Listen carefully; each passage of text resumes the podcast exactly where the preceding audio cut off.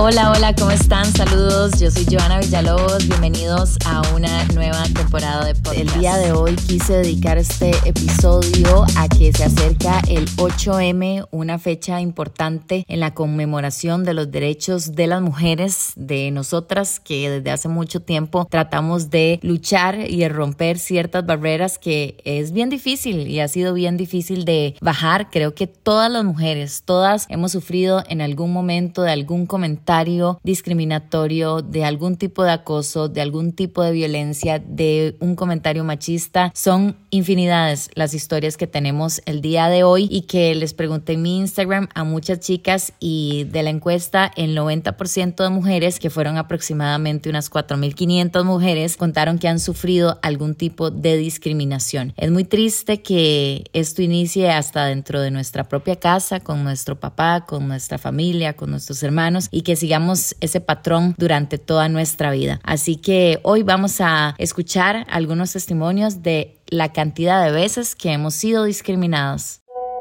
Esto es un temazo. Creo que a las mujeres nos discriminan mucho solo por el simple hecho de ser mujeres. No nos creen capaces de hacer muchas cosas todavía en el 2023. Pero también nos discriminan mucho por la edad y si estamos en puestos de jefaturas o líderes no se nos toma en serio por el simple hecho de aparentar menos edad o tener menos edad que las demás personas o el equipo que uno tiene a cargo. Y sí, muchas veces me ha tocado corregir o señalar algo que no se está haciendo bien a personas a hombres que son mayores que yo y no lo toman muy bien. Y de hecho hacen la típica mirada por debajo del hombro la situación fue cuando yo quise sacar mi licencia de conducir y bueno, yo contaba con mi papá, esperaba que mi papá me apoyara y me dijo que no, que las mujeres no tienen por qué conducir. Entonces yo pensé que era una broma y no, en realidad no me lo quiso, no me lo quiso prestar. Y yo con la cita encima fui con mucha fe al plantel y alquilé uno, un carrito muy viejito, pero saqué mi, mi, licencia. Siento que estas cosas vienen desde la casa. Si tenemos una pareja o algo pasa, una situación de esas, es porque desde el hogar pasan estas situaciones y tenemos que cortarlas.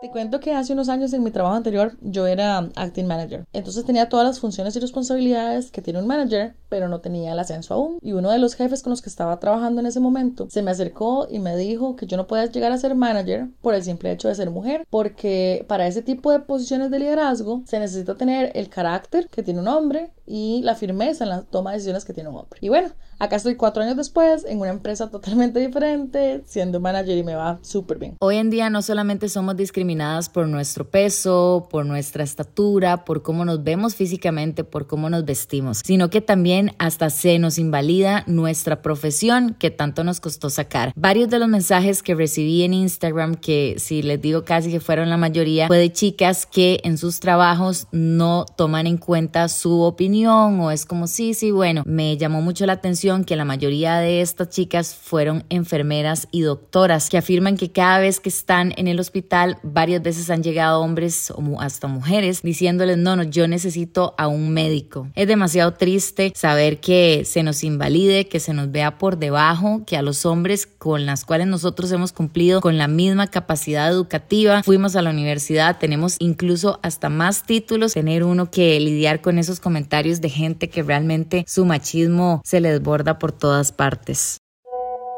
Hola, yo, yo hace unos años trabajé en un bufete de abogados y tenía dos compañeros hombres que hacíamos el mismo trabajo, entramos casi que al mismo tiempo y a mí me pagaban menos que ellos. Contó y que yo era la única de los tres que estaba colegiada, había terminado la U y todo, me pagaban menos hasta que me di cuenta y les dije a mis jefes que si me pagaban menos por ser mujer y me regularon el salario, pero si no se los hubiera dicho no lo hacen y pues tristemente siguen pasando esas cosas aquí en Costa Rica en pleno siglo XXI. Hola, yo en mi antiguo trabajo, ya antes trabajaba en la construcción de la nueva aduana en la zona sur del país. Me recortaron dos horas laborales que eran pagadas de forma doble. Básicamente fue porque yo no accedí a hacerle caso a mi jefe. Entonces me comenzó a acosar laboralmente también, por lo que terminé renunciando. Una de las peores experiencias fue cuando me fui del país y después de varios meses de buscar trabajo, finalmente encontré uno que me pagaba bien, pero los dos jefes eran demasiado asquerosos. Los madres nos pedían llegar con enaguas y ropa ajustada para que se nos viera el cuerpo. Eh, los madres nos trataban como tontas y no tomaban en cuenta nada de lo que opinábamos en el trabajo.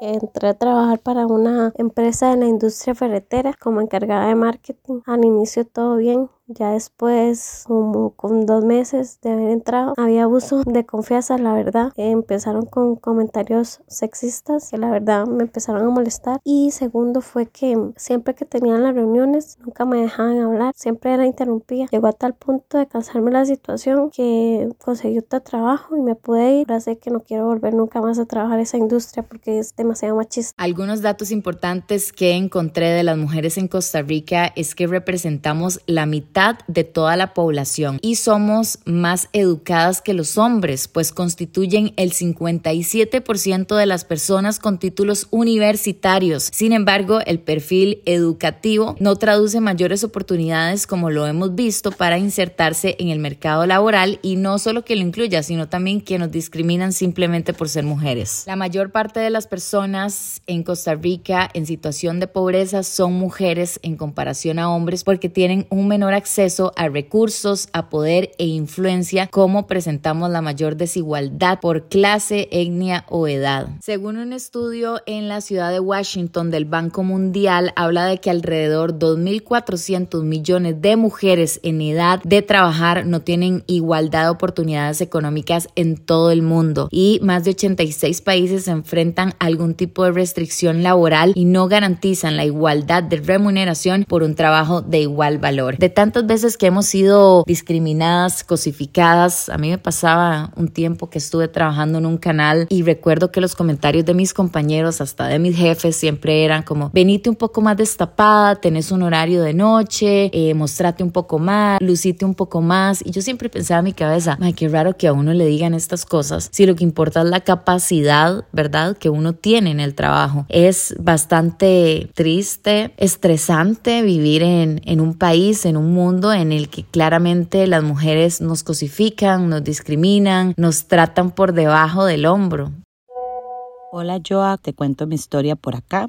Tengo 32 años, trabajo en el gobierno y hace algún tiempo asumí una jefatura. Resulta que en una de las reuniones que tuve al inicio de la gestión, era una reunión con varios hombres, pero estábamos tratando algunos temas importantes y eh, todos más grandes que yo. Y cada vez que yo quería pedir la palabra, no me la permitían y cuando lo hacían, se referían a mí como mamita, chiquita, mamacita, niña. Entonces decían, esa niña, lo que dijo la niña. Entonces es súper frustrante porque te invalidan, hacen que tus opiniones pierdan el valor que les estás dando y te minimizan. Es terrible. En el campo se da mucho lo que es la discriminación. Por ejemplo, que yo estoy haciendo los trabajos que comúnmente hacen los hombres y llegan y te dicen, no, déjalo ahí, eh, no, yo lo cargo. Mae, si yo lo estoy haciendo es porque lo puedo hacer, no necesito ayuda de nadie. Solo porque sos hombre, no no es que seas más que yo, puedo hacer lo mismo que vos y es súper frustrante yo siento que todas en algún momento pasamos por esa situación, pero más allá de eso creo que el problema viene desde el hogar, porque por lo menos yo he visto donde los padres de familia vienen enseñándoles a, a los niños a que el niño va y le ayuda al papá a trabajar y la niña se queda en la casa ayudándole a la mamá. La violencia de la pareja es una de las más silenciosas y también debo decir que de las más dolorosas. Aparte de las que comentaban que sufrieron violencia o discriminación por sus propios papás. Yo creo que, que una pareja te invalida. Recibí muchos comentarios de yo tuve un exnovio que me decía que no hablara frente de las personas porque soy bruta. Yo tuve un exnovio que me escondía porque tengo sobrepeso. Yo tenía un exnovio que me maltrataba y me humillaba porque no tenía una estabilidad económica como la de él y así miles y miles de historias. Y lo más difícil de todo es que muchas veces nos cuesta salir de ahí. Uno a veces piensa y escucha historias de que hay mujeres a las que les pega a las que las maltratan y que uno no deja de pensar cómo uno no puede salir de ahí. Pero la realidad es que estamos inmersas en una sociedad en la que nos ha hecho tener esa actitud, en la que muchas veces nos quedamos calladas para no renunciar a un trabajo porque lo necesitamos. Muchas veces nos quedamos calladas para que nuestra pareja no nos deje porque tenemos una codependencia muy grande y muchas veces ni siquiera logramos alzar la voz, apoyar a la amiga que está a la par porque ni siquiera sabemos cómo hacerlo. Vieras que yo pasé discriminación por parte de mi expareja durante cuatro años. Me discriminaba por el hecho de que yo era pequeña y gordita. Yo no trabajaba y él me discriminaba por la plata, porque como él tenía y yo no, siempre el problema económico. Una vez que estaba conociendo a un, a un chavalo y él me preguntó con cuántos hombres ha estado usted. Y fue por un mensaje y yo realmente no sabía qué contestar. Yo no sabía si yo tenía que dar mi número real o tenía que dar un número ficticio o qué? Porque sentí que me iba a juzgar demasiado con mi respuesta. Y fíjate que decidí darle la respuesta honesta y le dije, mira, he estado con tantos. Y entonces la persona me contestó como, ah, ya. Y yo recuerdo que yo le puse como, ¿eso qué significa? porque me pregunta eso? Entonces me dice, no, me parece que a usted le hace falta calle. Es que yo he vivido en muchos lugares alrededor del mundo y pues la verdad creo que mejor a mí ni me pregunte. Entonces, no solamente uno se puede sentir juzgado porque ellos piensen que uno es una zorra o porque ha estado con muchos hombres, sino también te puedes sentir juzgada o no has tenido muchas experiencias como mujer. Nosotros somos una familia numerosa, mis hermanos son ingenieros, yo estudio finanzas. Mi papá tiene varios negocios y él, en lugar de pedirme asesoría a mí, se la pide a mis hermanos cuando ellos no saben nada del tema. Porque él dice que las mujeres solo servimos para hacer oficio. Otro de su decir es que él no nos va a heredar porque heredar a las mujeres es botar el dinero porque yo se lo voy a a dar a mi marido. Y también a mí me, se me recrimina hoy, 2023, el no estar casada o tener una pareja, porque mi papá me dice que quién me va a mantener cuando yo he sido enteramente responsable de mi vida desde los 18 años. Las chicas de Brujas Feministas es un movimiento que tengo años de seguir, de apoyar y de también estar pendiente de todo lo que están haciendo, porque siento que es un movimiento que no solamente trata de buscar el apoyo hacia nuestros derechos como mujeres, sino que también miles de denuncias se hacen a través de esta plataforma en Instagram, se aprende también un montón sobre muchas cosas que nosotras las mujeres tal vez tenemos interiorizado y que no hemos cambiado, pero que nos puede ayudar un montón. Y quise pedirles una opinión sobre cómo están sobrellevando la situación de las mujeres en Costa Rica con tantas denuncias que reciben cada semana. Actualmente y lamentablemente nuestro colectivo recibe denuncias todos los días en cantidades alarmantes. Nosotras intentamos llevar a las chicas al proceso en el que ellas puedan denunciar de manera legal a sus agresores o a las personas que están poniendo en riesgo su vida. Contamos con personas aliadas, psicólogos y,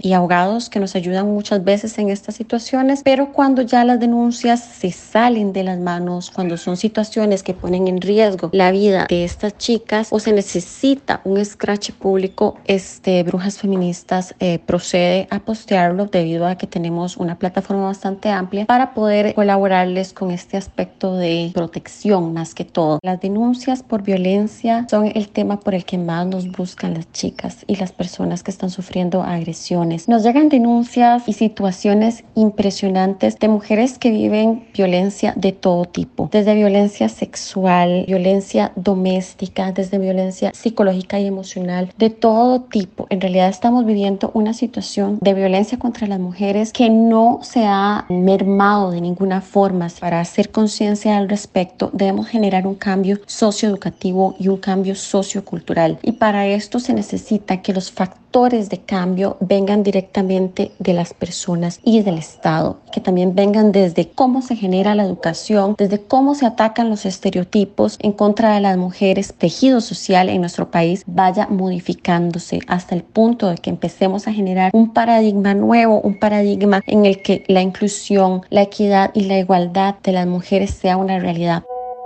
Tengo casa propia con mi novio y se tiene que setear un número primario para visitas y demás. Yo le pedí al guarda que seteara mi número porque trabajo desde la casa y él me dijo que él no podía hacer esto hasta que no recibiera una autorización de mi novio porque no creía que yo fuera dueña de la casa también. También existe entre amigas. Ellas tenían pareja, hijos y fui quedando fuera del grupito, salidas, etc. Porque yo no tenía el mismo estilo de vida. Las personas en quien yo confiaba usaron un secreto que en mi adolescencia por necesidad económica mi mamá trajo un nightclub y recibí el comentario de que ellas no me invitaban porque luego yo iba a hacer lo mismo y que ellas tenían que cuidar a su pareja. El hecho de no tener un bebé, en ningún momento se tomaron la molestia en preguntar si yo quería o no quería. Nada más me tacharon como zorra por no tener en ese momento.